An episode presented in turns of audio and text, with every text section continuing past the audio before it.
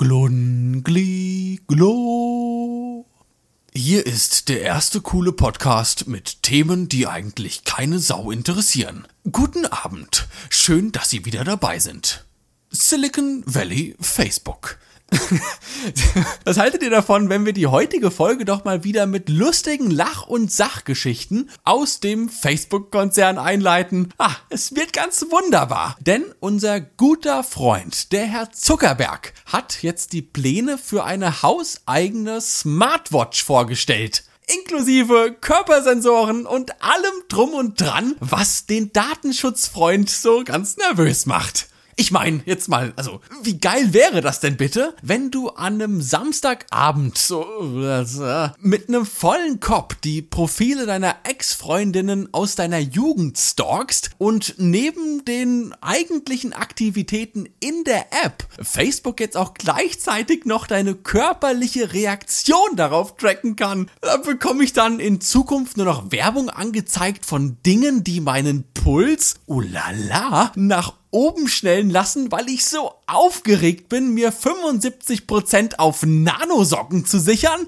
Ah, man weiß es nicht. Aber eins sehe ich schon ganz klar, kristallklar vor meinem inneren Auge. Ganze Armeen aus gelangweilten Hausfrauen, die voller Stolz ihren progressiven Lebensstil beim nächsten Familientreffen in Form von Facebook-Watches präsentieren und als Hintergrundbild auf den Dingern irgendwie so ein paar Minions haben oder sowas. Ah, es wird ganz fantastisch. So, jetzt aber genug herumgelabert. Wir huschen ohne weitere Umwege direkt in die heutige Folge. Viel Spaß beim Zuhören. Die heutige Folge, die wird so ein bisschen X-Faktor-mäßig auf den Spuren des Übernatürlichen. Denn auch wenn wir es manchmal gar nicht so deutlich sehen oder wahrnehmen, folgt unser komplettes Leben auf diesem Planeten, ja, naja, eigentlich sogar schon Sonnensystem, ach, was sage ich, im gesamten Universum bestimmten Gesetzmäßigkeiten. Ihr und ich, also du und auch du und ja, du da hinten sowieso.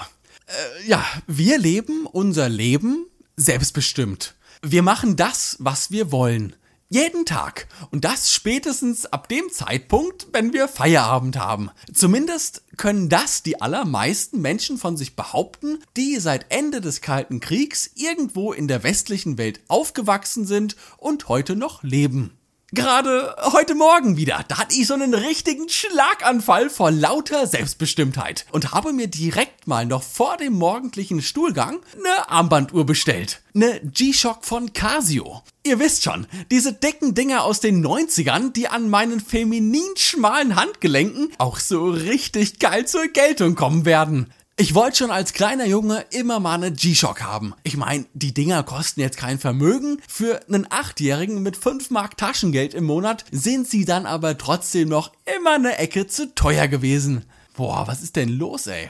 Also dachte ich mir, ballerst du dir jetzt einfach mal so ein Ding ums Handgelenk. Wird sicherlich cool.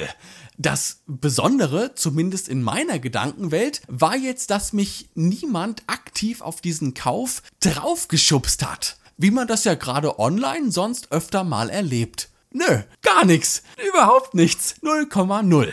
Ich habe gestern so ein bisschen aus Langeweile durch Reddit gescrollt. Hab da auch einen Uhren-Subreddit abonniert und in meinem Feed ist mir dann ein Bild einer Casio aus diesem Subreddit angezeigt worden. Das war's. Mehr gab's nicht. Danach bin ich auf die Homepage von Casio und hab mich in den Fuchsbau begeben.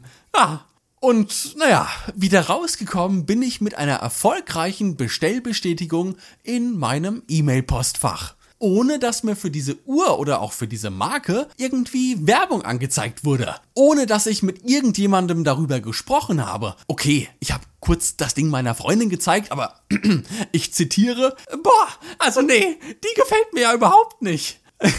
und ohne dass mich auch irgendwelche Marketing-Masterminds versucht haben, zu einem Kauf zu überreden. Ich habe diese Uhr nur gekauft, weil ich als Achtjähriger mal eine G-Shock haben wollte. Zumindest ist das meine ganz eigene logische Erklärung für diesen Kauf. Und trotzdem werde ich mit meiner Bestellung zur Jahresbilanz bei Casio wieder voll und ganz ins System passen. Verkaufszahlen von Produkten, Einwohnerzahlen in Städten, Aktienkurse, Wahlergebnisse und auch deine Instagram-Follower folgen alle ausschließlich der Ordnung des Benfordschen Gesetzes. Von dem Benfordschen Gesetz habe ich erst vor kurzem das erste Mal gehört. Und als ich davon gehört habe, da konnte ich meinen Augen und Ohren nicht trauen, dass das tatsächlich stimmen soll. Ihr könnt dieses Gesetz jetzt auch gern mal selbst überprüfen. Dazu schnappt ihr euch jetzt einfach irgendein Magazin, Katalog oder Buch, irgendetwas gedrucktes, das in eurer jetzigen Grifflänge liegt und dann blättert ihr einmal kurz da, da, da, da, durch die Seiten durch und pickt euch absolut wahllos irgendeine Seite raus. Dann geht ihr her und notiert euch die erste Zahl aller Zahlen, die auf dieser Seite abgedruckt sind. Alles von der Seitenzahl über das aktuelle Datum über alle Zahlen, die in diesem Text vorkommen. Egal. Und ohne dass ich weiß, welche Ausgabe von der Schlüsselloch ihr gerade in der Hand haltet, weiß ich genau, dass 80% der Zahlen, die ihr gerade aufschreibt, Einser sind. Am zweithäufigsten kommen dann die Zweier, an dritter Stelle die Dreier und so weiter. Die Zahl, die am wenigsten auf eurer Seite vorkommt, wird die Nummer 9 sein. Ja, true story. Prove me wrong, bitch! es, gibt, es gibt Menschen, die machen nichts anderes, als Dokumente und Statistiken auf das Benfordsche Gesetz zu überprüfen. Und es stimmt einfach immer wieder und wieder. Ja, Digga, sogar selbst in der Bibel, einem 2000 Jahre alten Buch, greift das Benfordsche Gesetz. Und das, obwohl natürlich kein Autor auf dieser Welt am Ende hergeht und vor Veröffentlichung nochmal schnell alle Zahlen düpp, düpp, düpp, düpp, überprüft, ob denn auch soweit alles nach dem Bendorfschen Gesetz passt. Ist ja Quatsch. Und trotzdem folgen wir alle, jeder Mensch auf diesem Planeten, ganz unbewusst diesem Schema. Ja, es tut mir leid. Wenn du glaubst, dass du ein fancy Dude bist, weil du jetzt nach Berlin gezogen bist, äh, tut mir leid. Du bist ein Durchschnittsatze, der so ganz und gar nicht besonders ist. Du kannst dir 20 Leica M's zu Hause hinstellen. Ach, es tut mir leid. Aus dir wird trotzdem noch kein angesehener Vintage-Fotograf, weil du ganz unbewusst immer noch einer bestimmten Gesetzmäßigkeit folgst. Das machen wir alle. Tag für Tag. Ah, eine mögliche Erklärung für dieses Gesetz ist, dass eine 1 immer um 100% wachsen muss, um eine 2 zu werden aber eine 8 nur so um die 12% wachsen muss, um zu einer 9 zu werden. Also in anderen Worten gesagt, der Kurs einer Aktie, die 80 Euro wert ist, ist schneller auf 90 Euro gestiegen, als eine Aktie mit dem Wert von 10 Euro auf 20 Euro steigt, weil sich die 10 Euro Aktie im Preis ja erstmal verdoppeln muss, um das erwünschte Kursziel zu erreichen. Obwohl ja beide am Ende nur um jeweils 10 Euro gestiegen sind. Der Kurs einer Aktie ist also die längste Zeit über im Einserbereich. 1 Euro, 10 Euro, 100 Euro und so weiter und so fort. Und jetzt kommen wir leider an die ungemütliche Stelle dieser Episode, an den traurigen Teil, denn jetzt werden Träume zum Platzen gebracht wie Seifenblasen in einem Kindergarten. Mit Anfang der 2010er Jahre und der immer größer werdenden gesellschaftlichen Dominanz der sozialen Netzwerke stellte sich bei vielen Menschen auch im gleichen Atemzug der Hollywood-Effekt mit ein. An dieser Stelle gern mal in Folge 174 reinhören, wer es zumindest noch nicht getan hat. Denn wir haben Social Media auch sehr schnell als Plattform dafür angesehen, um endlich, endlich berühmt zu werden. Du musstest niemanden mehr kennen, der jemanden kennt. Du musstest dem Redakteur bei Galileo keinen mehr blasen, um den nächsten großen Rutschentest zu moderieren. Du konntest auf einmal alles in Eigenregie handeln und das im Idealfall sogar von zu Hause aus auf der eigenen Couch mit dem Glasglas in der Hand, versteht sich. Vom Tellerwäscher zum Millionär war durch Social Media auf einmal scheinbar wieder zum Greifen nah. Ich kann das Ziel schon vor Augen sehen. Ach. Social Media hatte über viele Jahre den inoffiziellen Untertitel oder Beinamen, dass hier jeder mal seine Chance bekommt, berühmt zu werden. Und es gab und gibt auch heute noch immer genügend Beispiele, die diesen Werbeslogan bestätigen können. Das für mich beste Vorbild hier ist Justin Bieber. Mit acht neun Jahren hat der Kerl angefangen, seine Gesangsvideos auf YouTube hochzuladen und ist wenige Jahre später zu einem der größten Popstars der Welt aufgestiegen und ist es auch heute noch immer. Die Gegenfrage, die man sich hier jetzt stellen muss, ist, ob Justin Bieber auch ohne YouTube zum Star geworden wäre. Wäre Justin Bieber Justin Bieber geworden, wenn er seine Musikvideos zu MTV eingeschickt hätte, anstatt sie auf YouTube hochzuladen? Hm, wenn man mal kurz drüber nachdenkt, vermutlich ja. Wäre aber auch die möchtegern Influencer Truller zwei Straßen weiter von Firmen mit kostenlosen Schrottprodukten und Gutscheincodes überschüttet worden, wenn es Instagram nicht gäbe? Hm, also ja, ohne mich zu weit aus meinem bei halb heruntergelassenen Rollladen aus dem Fenster zu lehnen, wahrscheinlich eher nein.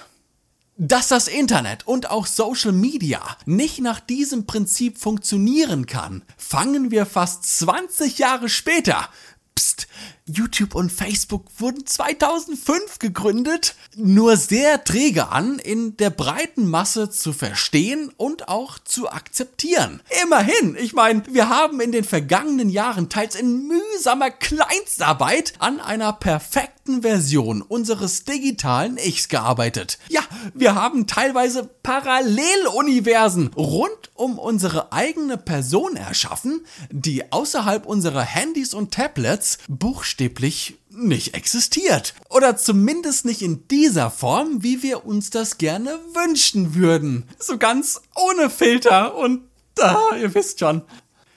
Sagt unser aktuelles Verhalten, unsere Selbstdarstellung auf Social Media nicht gleichzeitig auch aus, dass wenn wir alle berühmt sind, dass dann irgendwie niemand mehr berühmt ist? Wir alle haben es schon mal so erlebt. Man scrollt so ein bisschen rum, klickt sich durch die Profile und findet absolut zufällig das Profil einer Person, mit der man vor Jahren mal was zu tun gehabt hat. Man war im selben Freundeskreis als Jugendlicher, war im gleichen Verein, was auch immer. Aber diese Person hat auf unerklärliche Weise mittlerweile zehntausende Follower, macht eine Kooperation nach der anderen und man hat irgendwie das Gefühl, gerade eine völlig andere Version dieser Person zu betrachten, als man von ihr in Erinnerung hatte. Und je mehr wir durch das Profil scrollen, scheinbar ohne jeglichen Grund. Unser Gefühl sagt uns, dass da irgendwas nicht stimmen kann. Und wenn uns Social Media eins gelehrt hat, dann, dass die Menschen für den Erfolg bereit sind, jedes Opfer in Kauf zu nehmen. Selbst wenn man sich die so sehr gewünschte Reichweite, Follower und auch Likes erstmal erkaufen muss. Tadam. Das Benfordsche Gesetz kann uns auch hierbei helfen, Profile mit echten Followern und dementsprechend auch einem echten Einfluss auf deren Community von Fake-Profilen zu unterscheiden, die mit ihrer Reichweite nicht mal halb so weit kommen wie ich mit meinen abgeknipsten Fußnägeln im Bett. Das Profil dieser Person spielt dabei erstmal überhaupt gar keine Rolle. Wir müssen uns die Follower dieser Personen anschauen. Um genau zu sein, sogar die Follower der Follower unserer Person of Interest. Unser Zielobjekt hat beispielsweise 10.000 ähm, Follower. Wir gehen also her und notieren uns jetzt, wie viele Follower jeder Account hat, der unserem scheinbar so einflussreichen alten Freund so folgt. Wenn Benford dann zum Tragen kommt, muss man tatsächlich neidlos anerkennen, dass der Erfolg wahrscheinlich echt ist. Gibt es jedoch Unregelmäßigkeiten, haben wir auf einem recht unkomplizierten Weg ein weiteres Profil mit tausenden Fake-Followern aufgedeckt.